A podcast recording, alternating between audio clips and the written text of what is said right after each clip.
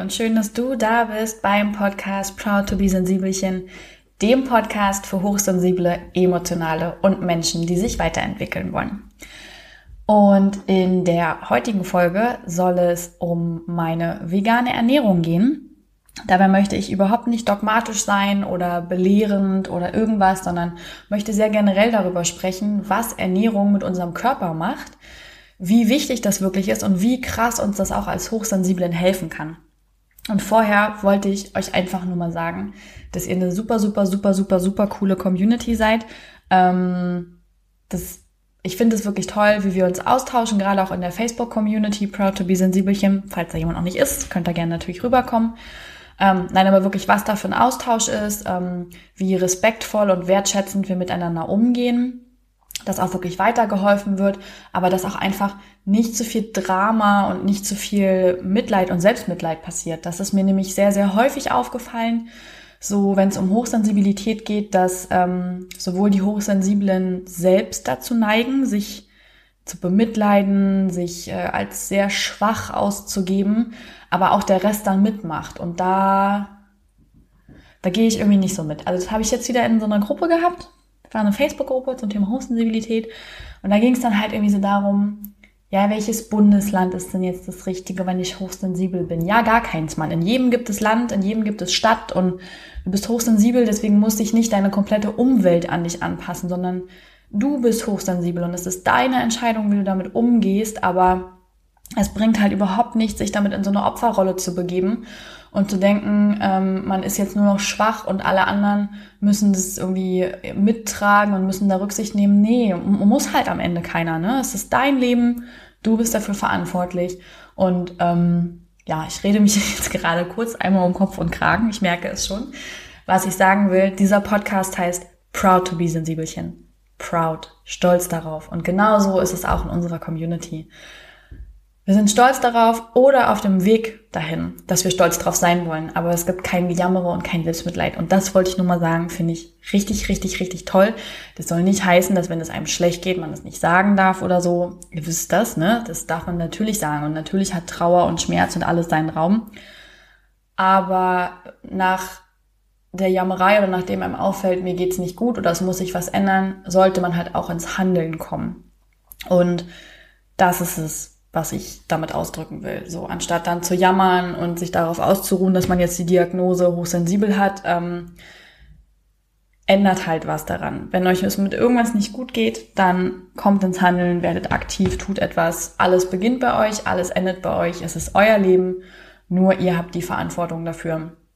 Und genau so sieht's aus. Und deswegen kann man niemand verantwortlich machen. Deswegen gibt es keine Opferrolle. Deswegen ist man nicht schwach, sondern man ist proud to be Sensibelchen freut sich, dass man sich mit sich selber auseinandersetzt und daran wächst. Und deswegen ist dieser Podcast ja auch nicht nur für Hochsensible, also die, für die tut es mir jetzt leid, dass sie die letzten drei Minuten sich das anhören mussten, sondern der Podcast ist ja auch wirklich dafür gedacht, ähm, auch für alle anderen Menschen. Also Hochsensibilität ist, ist kein Label und das macht uns nicht besser oder schlechter. Das ist halt ein Teil von mir. Ja, ich bin hochsensibel, aber ich bin auch ganz viel anderes und ähm, ich label mich damit nicht. Also natürlich möchte der ganzen ähm, Thematik ein Gesicht geben und das nach außen tragen. Deswegen mache ich auch diesen Podcast, aber trotzdem label ich mich selber damit nicht. Und ähm, das sollte irgendwie auch niemand tun, weil wir auch eben so viel anderes sind. Und deswegen ist dieser Podcast halt auch für alle anderen.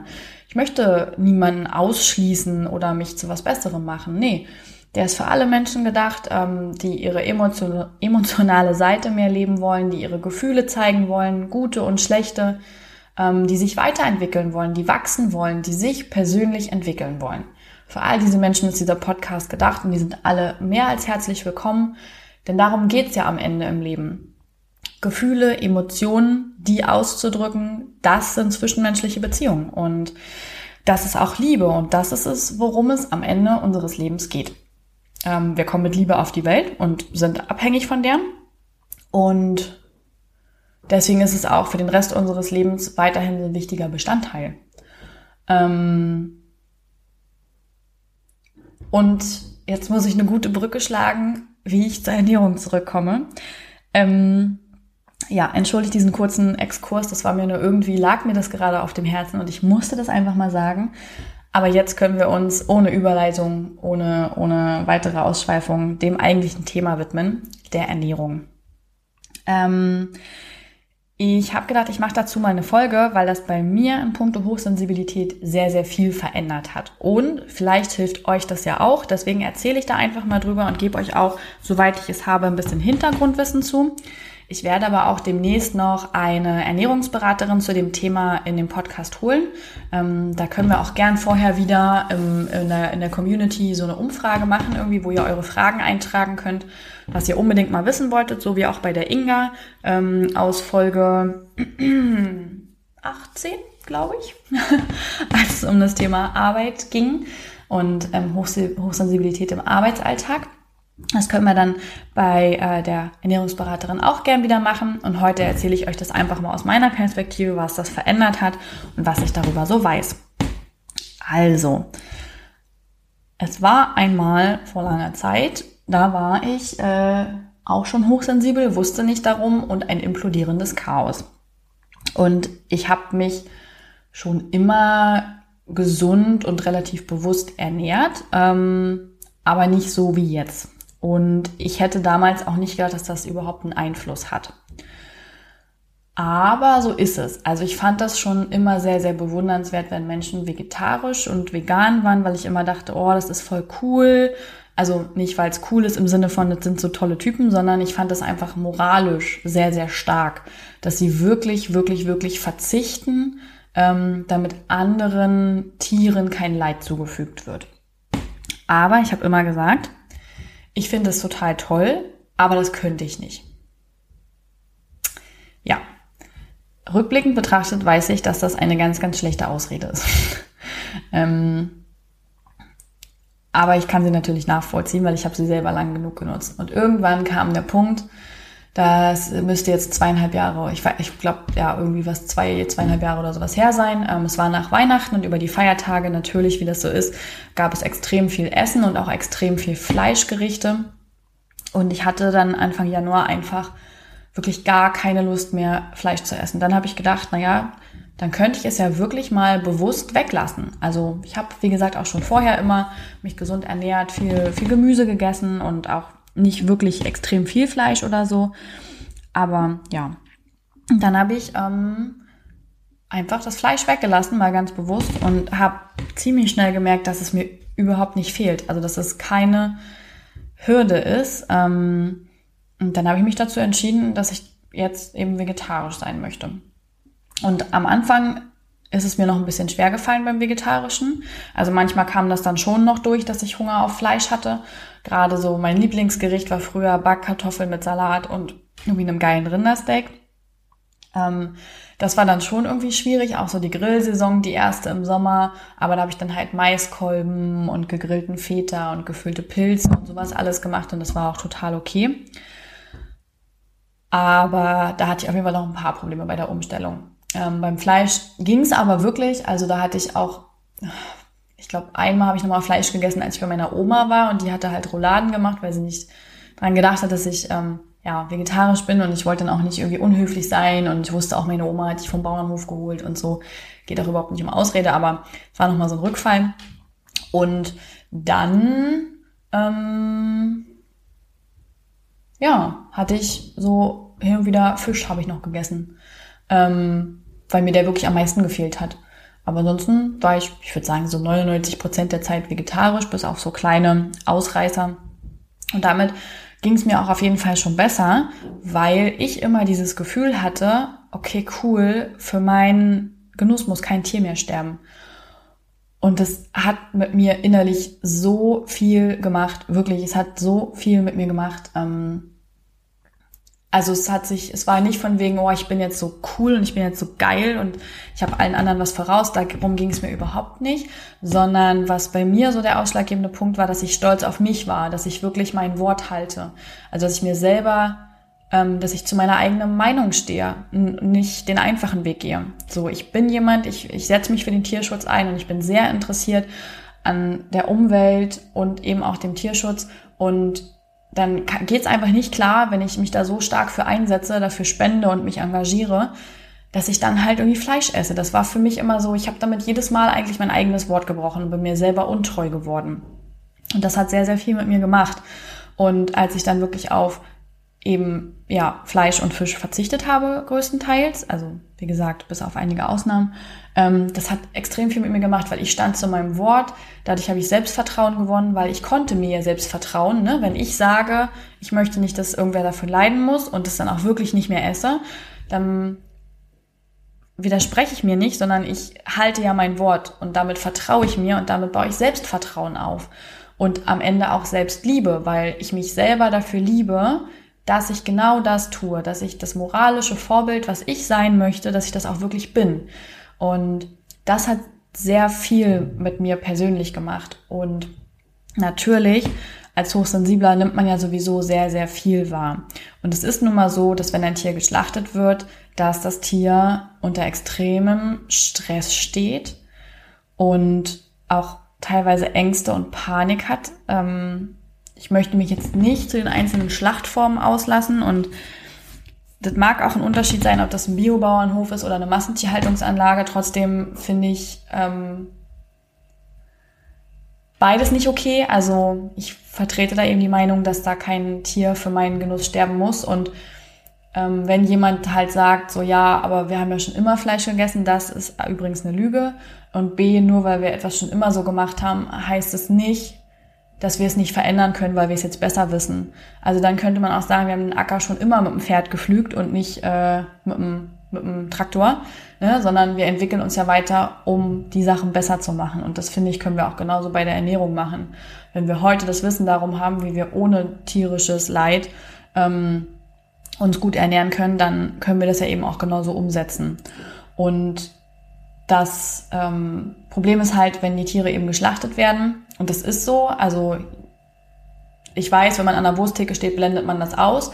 Das ist in dem Moment nicht präsent, aber hinter jedem Stück Wurst und ähm, hinter jedem Schnitzel ist, ist am Ende ein totes Tier. Es gab da mal so eine ganz tolle Kampagne. Oh, welches Magazin war denn das? Das muss ich nochmal raussuchen. Ich äh, verlinke euch das mit in den Show Notes. Ähm, die haben das gemacht, dass sie ihre Redakteurin zum Biobauern geschickt haben. Ähm, um zu zeigen, dass sie halt, also dass sie wirklich ein Tier töten muss, damit sie das am Ende essen kann. Und das fand ich sehr interessant, was das mit ihr gemacht hat, also wie sie auch damit umgegangen ist, dass sie wirklich bitterböse geweint hat, ähm, weil sie dann wirklich realisiert hat, dass alles Fleisch, was sie isst, totes Tier ist. Und dieses tote Tier hat halt Ängste, Panik und Stress und genau das ist in dem Blut und in dem Fleisch des Tieres abgespeichert. Hinzu kommt gerade bei Massentierhaltungsanlagen natürlich extreme medikamentöse und Antibiotikabelastung. Und all das ist in diesem Fleisch von den Tieren gespeichert. Und das essen wir. Und wir nehmen das auf.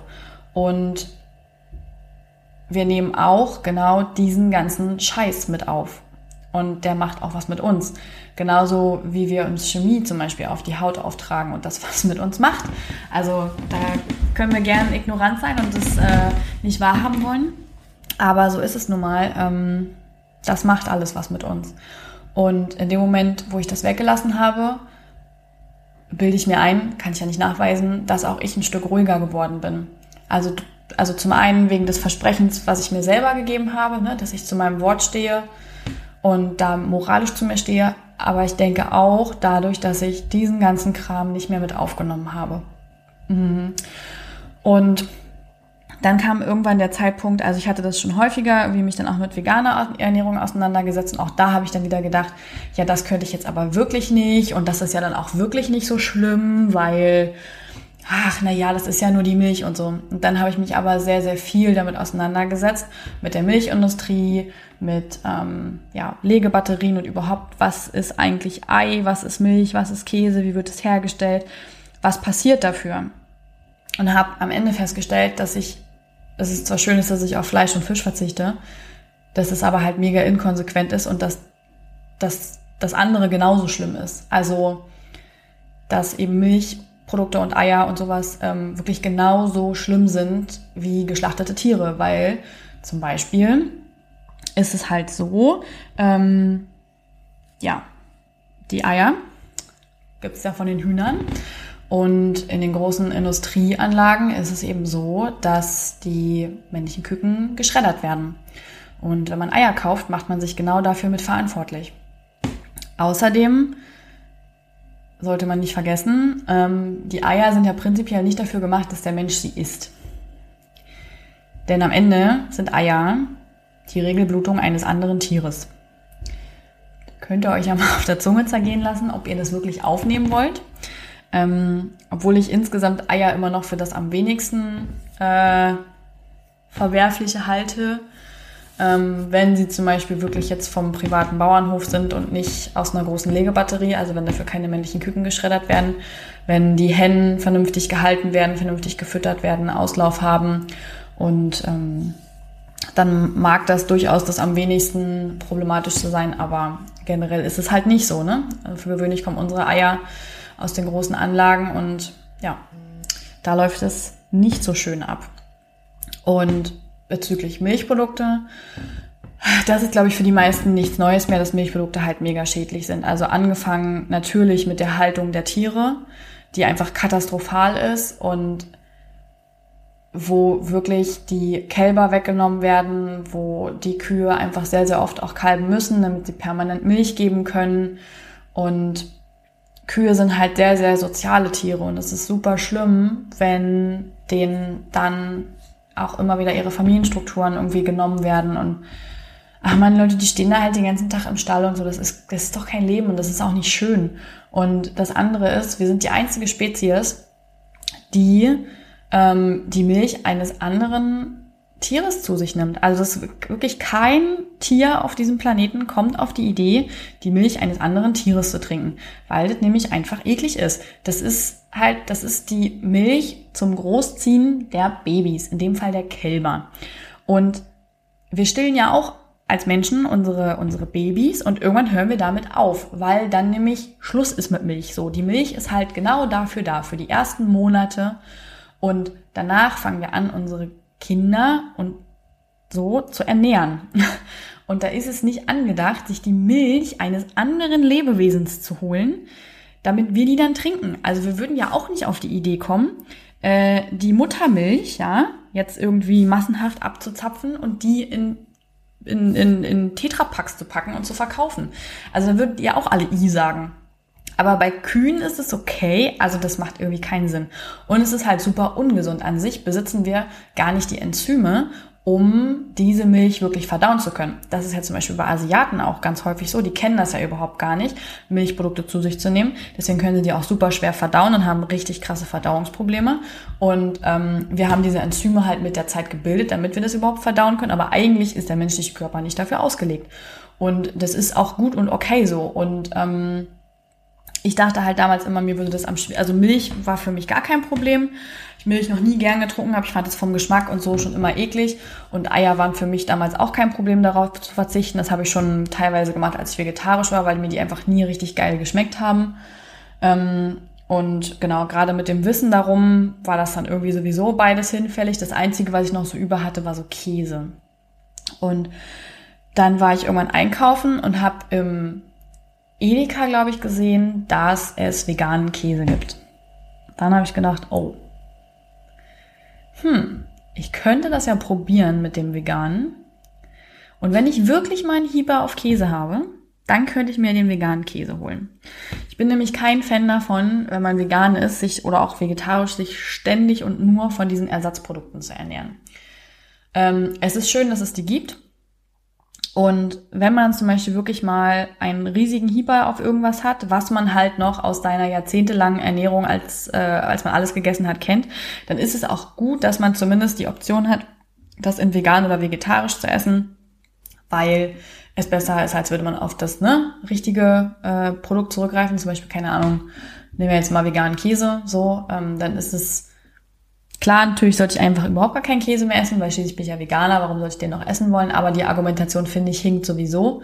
Ähm, es geht darum, sich gesund zu ernähren und wenn da halt nur Chemie drin ist, dann würde ich das auch nicht essen. Aber es gibt zum Beispiel auch veganen Käse, der ja komplett ohne chemische und, und, und generell Zusatzstoffe und Farbstoffe auskommt.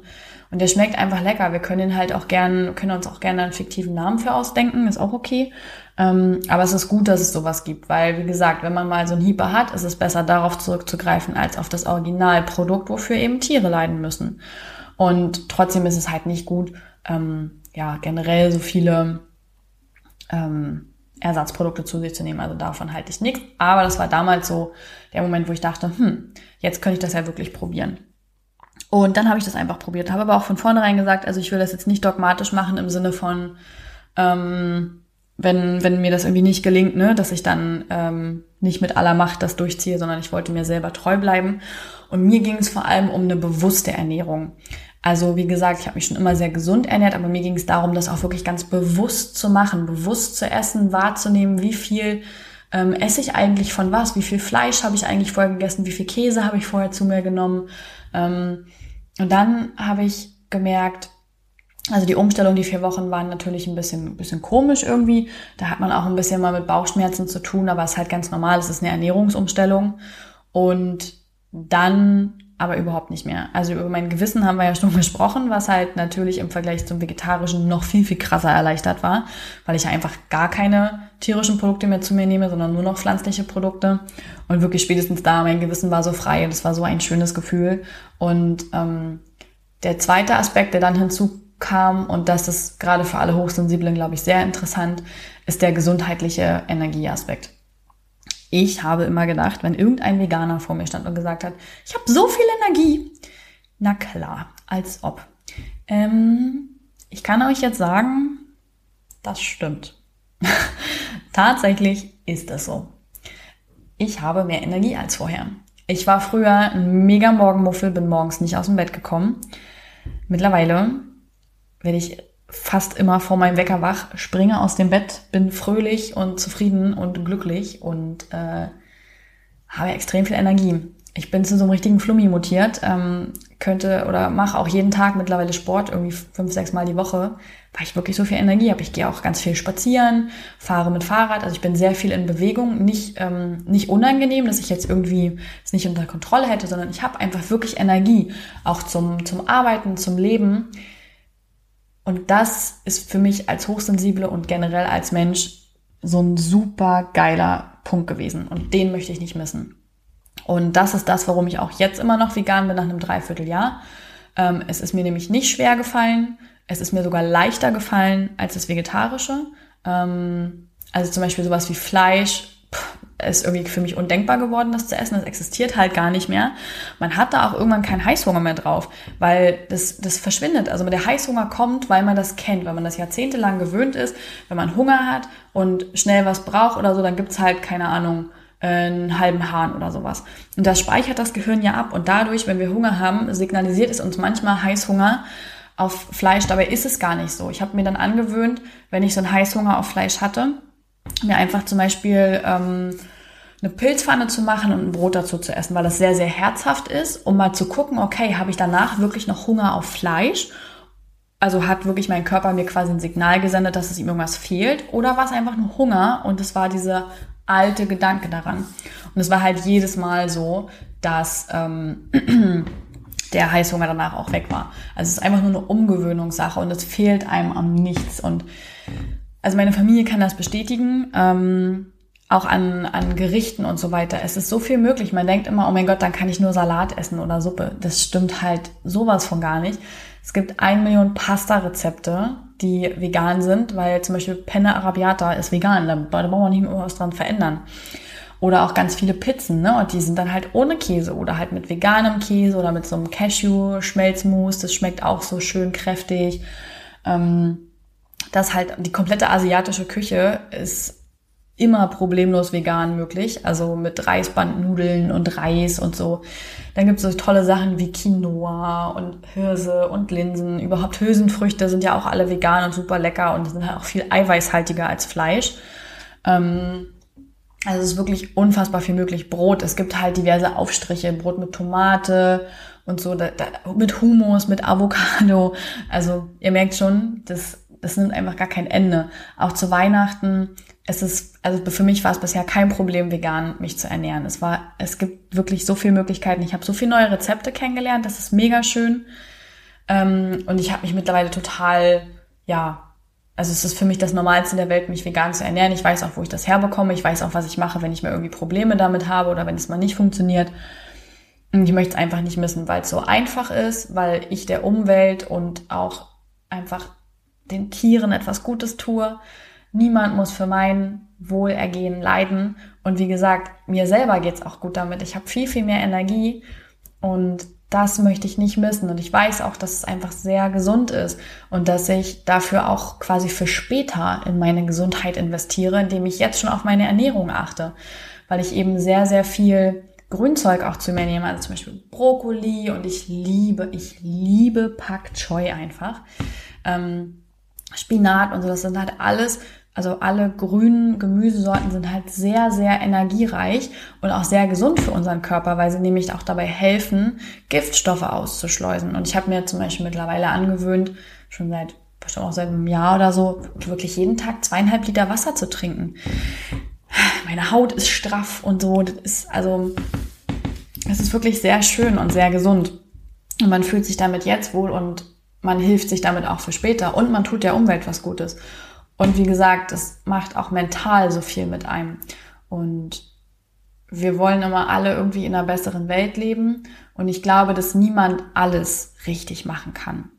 Aber wenn jeder einen kleinen Beitrag dazu leistet, dann haben wir schon richtig, richtig viel geschafft. Und ich denke, das ist so ein Punkt, wo man ziemlich einfach ansetzen kann.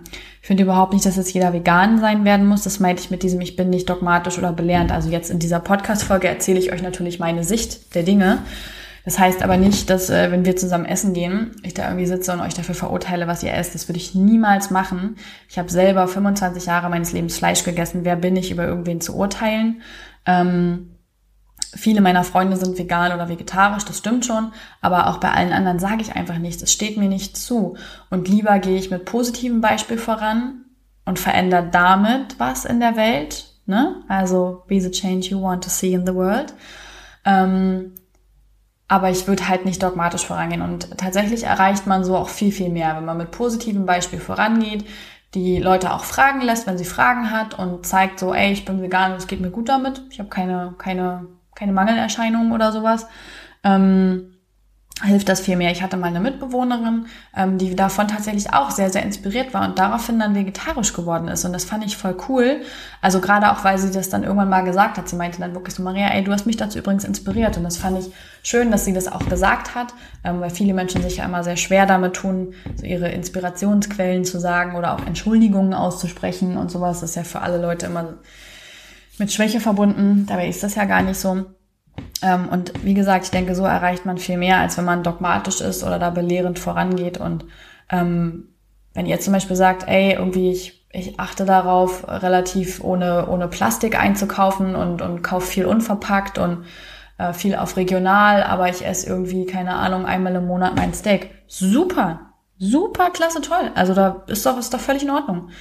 Es geht ums bewusste Leben.